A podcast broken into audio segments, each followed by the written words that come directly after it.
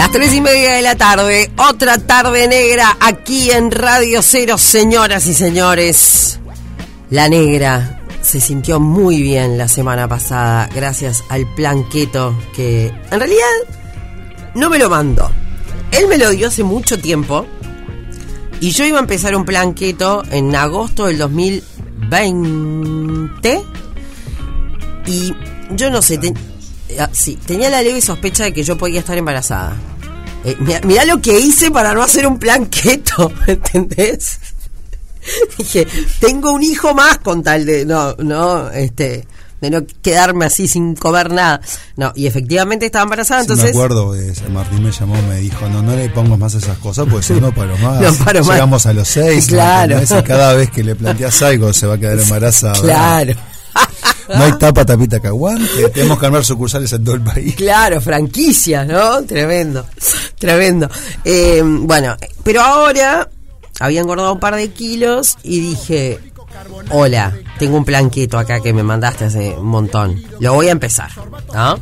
Pero no es con cualquier cosa que uno pueda hacer un planquito, no, tiene que ser, como siempre, guiado por un médico como el doctor Leonardo. Qué piropo, qué presentación. Los planes keto. ¿Qué planes que están tan de moda, que se habla tanto de los planes keto? Es un plan, eh, yo siempre digo lo siguiente, ¿no? El plan keto en lo que se basa es un plan que restringe casi en la totalidad los carbohidratos. Y siempre recuerden que cuando pensamos en carbohidratos, no solamente pensar en la papa, y en el arroz y en el pan. Esos son los polisacáridos, que en su composición básicamente son almidón. Los carbohidratos es un gran grupo de macronutrientes que están los polisacáridos, que son muchas moléculas de glucosa, y ahí está el almidón, que se encuentra en el arroz, la pasta, la pizza, el pan, también en la quinoa, en el cuscús, en los granos. También están los disacáridos que se encuentran en algunos lácteos, en la sacarosa, el azúcar de mesa. Y después están los monosacáridos, principalmente la fructosa que se encuentra en la fruta. ¡Basta, loco! ¡Basta! O sea, están en todas partes. El otro día, a ver, explícame esto. Mi hija mayor, no sé qué día fue, ponele, el viernes, estábamos a la mañana antes de ir al cole, la vianda, cosa qué sé yo, y yo con hambre, ¿no? Y me dice, Fe, mami, te convido una mandarina. No puedo. ¿Cómo que no puedes comer una mandarina? Digo, no, porque tiene azúcar.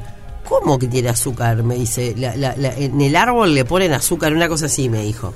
Ah, ya nacen con azúcar. Sí, Fede, nacen con azúcar. Nacen con azúcar. Me muy bien, Fede. Estuvo muy Te bien. juro que no tuve ninguna charla con ella. No, en la cena estuvimos hablando de su eh, trenza que me fascinó. Ah, Cada día más divina tu hija. la verdad que sí, es bella, bella, bella, bella. Y parecería que no va a tener esos problemas de si engorda, si no engorda. No, ella es una lady. Una lady. Eh, está, pero todo tiene azúcar, todo tiene carbohidratos. Tiene carbohidratos, varios alimentos en, en, la naturaleza tienen carbohidratos. Y los planes keto se basan en eso, en restringir los carbohidratos hasta menos de 20 o 15 gramos de carbohidrato por día.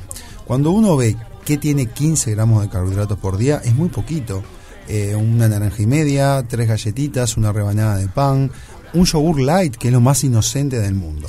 ¿Por qué? Porque los planes cetogénicos se basan en un estado fisiológico, bueno, en este caso causado por un plan de alimentación, en donde uno no consume glucosa, no consume azúcar, la secreción de insulina cae y se empieza a obtener energía a través de un proceso que se llama beta oxidación que es a través de la eliminación o la quema de grasa.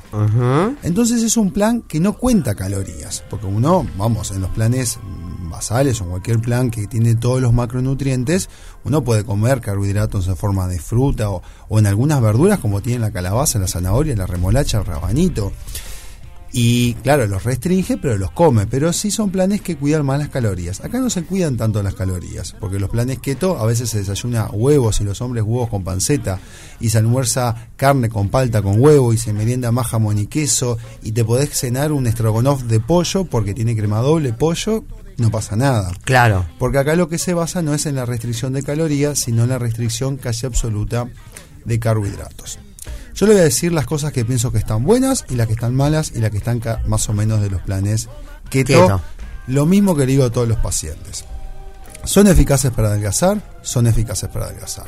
Sí, considero que es un buen método para adelgazar. Indudablemente, eh, de un punto de vista nutricional, no son planes completos. Porque uno no puede vivir sin fruta, sin un pedazo de calabaza, sin un carbohidrato nunca en la vida. O sea, son planes, como yo digo, planes de shock. Que están buenos para adelgazar, que hay que hacerlos por un tiempo limitado. Si eh, se prolonga más en el tiempo, tipo, a veces nosotros lo hacemos tipo shock, 7 días, 10 días de keto, y volvemos a un plan basal más amistoso o que tenga todos los grupos de macronutrientes y después regresamos de vuelta al plan keto. Porque si uno lo hace por tiempos muy prolongado, prolongados, indudablemente van a faltar vitaminas, minerales, necesitan suplementos. Claro. ¿No? Son los que hacen los pacientes y las personas, perdón, porque no todos son pacientes míos, como digo siempre. Siempre me equivoco, ya está. Ténganme paciencia. Obvio. todos eh, somos pacientes tuyos, Leo Sande que hacen dietos, eh, dietas y planes cetogénicos por mucho tiempo saben que toman sodio, potasio, eh, complementos vitamínicos, porque todos esos elementos la alimentación no se lo está brindando. ¿Qué tienen de desventaja? Uno, que son nutricionalmente incompletos, les faltan. Entonces los, los, pacientes y las personas tienen que suplementarse con otras vitaminas. Segundo, que son difíciles de sostener. Porque si cualquier plan de alimentación da un craving de carbohidratos, o sea, abstinencia de carbohidratos, la cetosis, mucho más. ¿no? Después uno se acostumbra porque tiene otros beneficios que ahora paso a contar. Pero entonces son difíciles de sostener. Entonces cuando lo decimos, ¿son buenas o malas las cetosis? Y bueno, si el paciente la sostiene, seguramente hasta dupliquen la velocidad de adelgazamiento. ¿Qué creo que es la mejor opción? hacerla por pulsos, shock. Uno tener un plan de alimentación para adelgazar balanceado, más amistoso, que coma frutas, alguna Ay, nunca tuve, nunca tuve tanta gana de comer una manzana en mi vida. Exacto. La veía ahí tentadora, una mandarina. Había una paciente que me decía, Leo, te juro que no quiero chocolate, quiero un durazno. Un durazno, quiero. Claro, tal cual. No quiero un bizcocho de una panadería francesa, un croissant. Quiero una galletita de salvado. Es una galletita de arroz. Exacto, quieren cosas, ese algo de carbohidratos. Pero bueno, el que logra sostener ese plan es eficaz para bajar. De hecho, ¿cuánto te fue? Muy bien. Bajé como 3 kilos, sí, en, en 6 días. Exacto, pero repito, Em, yo sostengo esta opinión y en ese momento, tipo, vivir el mundo keto, no. Hay gente que me dice, yo vivo casi en cetosis. Y es complicado. Para, ¿el low carb es lo mismo? No. Ah. El low carb, que es un plan que podemos hablar después, es un plan que tiene pocos carbohidratos, el límite son 100 gramos de carbohidratos, pero tiene. Ok. En sí los planes nutricionales se van dividiendo en una dieta libre de carbohidratos, que son más de 300 gramos, que eso es un modelo experimental para aumentar de peso. Si comes más de 200 gramos, hay que moverse, hay que hacer ejercicio. Lo más seguro es estar entre 150, 200 gramos de carbohidratos o inclusive entre 100, 150 para lo que no realizamos tanto ejercicio. Es lo más seguro. Si bajas de 100 gramos de carbohidratos, son las estrategias low carb que son también muy eficaces de, bajos carbohidratos. De bajos carbohidratos, que son 100. Y después si disminuís más aún, son las cetosis. Bien. ¿Ah? Son las cetosis. Y bueno, también es un plan que al principio puede asustar, eh, porque en los primeros días cuando uno entra en cetosis tiene cefalea, puede sentirse cansado. A mí no me pasó nada de eso, todo lo contrario. Bueno. O sea, no me dolió la cabeza nunca y tenía más energía. Bien, a vos, pasaste bien y tuviste los beneficios de la cetosis. Mm. Porque como le explicaba, cuando uno elimina grasa a través de la beta oxidación, y no voy a dar una clase de biología, porque no pero no, la gente entiende y además googlea todo. O sea, pero aparte todo el mundo habla del keto. Claro, la, lo que pasa es básicamente ocurre un proceso de, eliminación de grasa, que se queman grasa, la beta oxidación, a través de un organelo que está en la célula que se llama mitocondria. Esa producción de cuerpos cetónicos, putirato, acetato, o sea, varios que tienen diferentes nombres. Es la canción de Diego, o sea, tal cual. Es la canción de Diego. es eso. Eh, sirven de forma de alimentación y el cerebro y el músculo se alimenta de cuerpos cetónicos. Entonces no hay que tener miedo en ese aspecto. Cuando uno está en cetosis, perfectamente puede pensar, razonar, estudiar, inclusive hacer ejercicio físico. Una excelente combinación para hombres que pueden hacer una cetosis mucho más permisiva y comer muchos otros alimentos es cetosis y ejercicio es fantástico, porque estamos mezclando dos mecanismos para quemar grasas. El ejercicio básicamente, después de media hora, eh, la energía se obtiene a través de las grasas. Y también con el plan quemando grasas, realmente es muy eficaz. Pero creo que como balance general es un método eficaz para adelgazar, sí, yo lo apoyo, lo utilizo, siempre lo utilizo como pulso. Cuando me refiero como pulso, no tipo, buenos días, hola Mariano Alminoso, ¿qué tal, doctor Sande? Te pongo en keto. Jamás. Jamás haría eso. Nunca, nunca, nunca. Por si a alguien se le ocurre llamarme para decirme, doctor, quiero que me hagas una keto como el aminoso, no. No.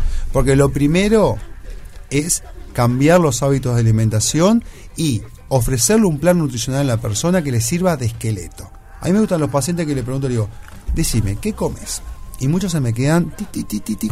Recalculando. Recalculando, ¿qué como? Vos me preguntás, Leo, ¿qué comes? Yo te puedo decir lo que como. Yo desayuno siempre fruta, almuerzo liviano, una ensalada, meriendo carbohidratos y ceno de lo que quiero un plato.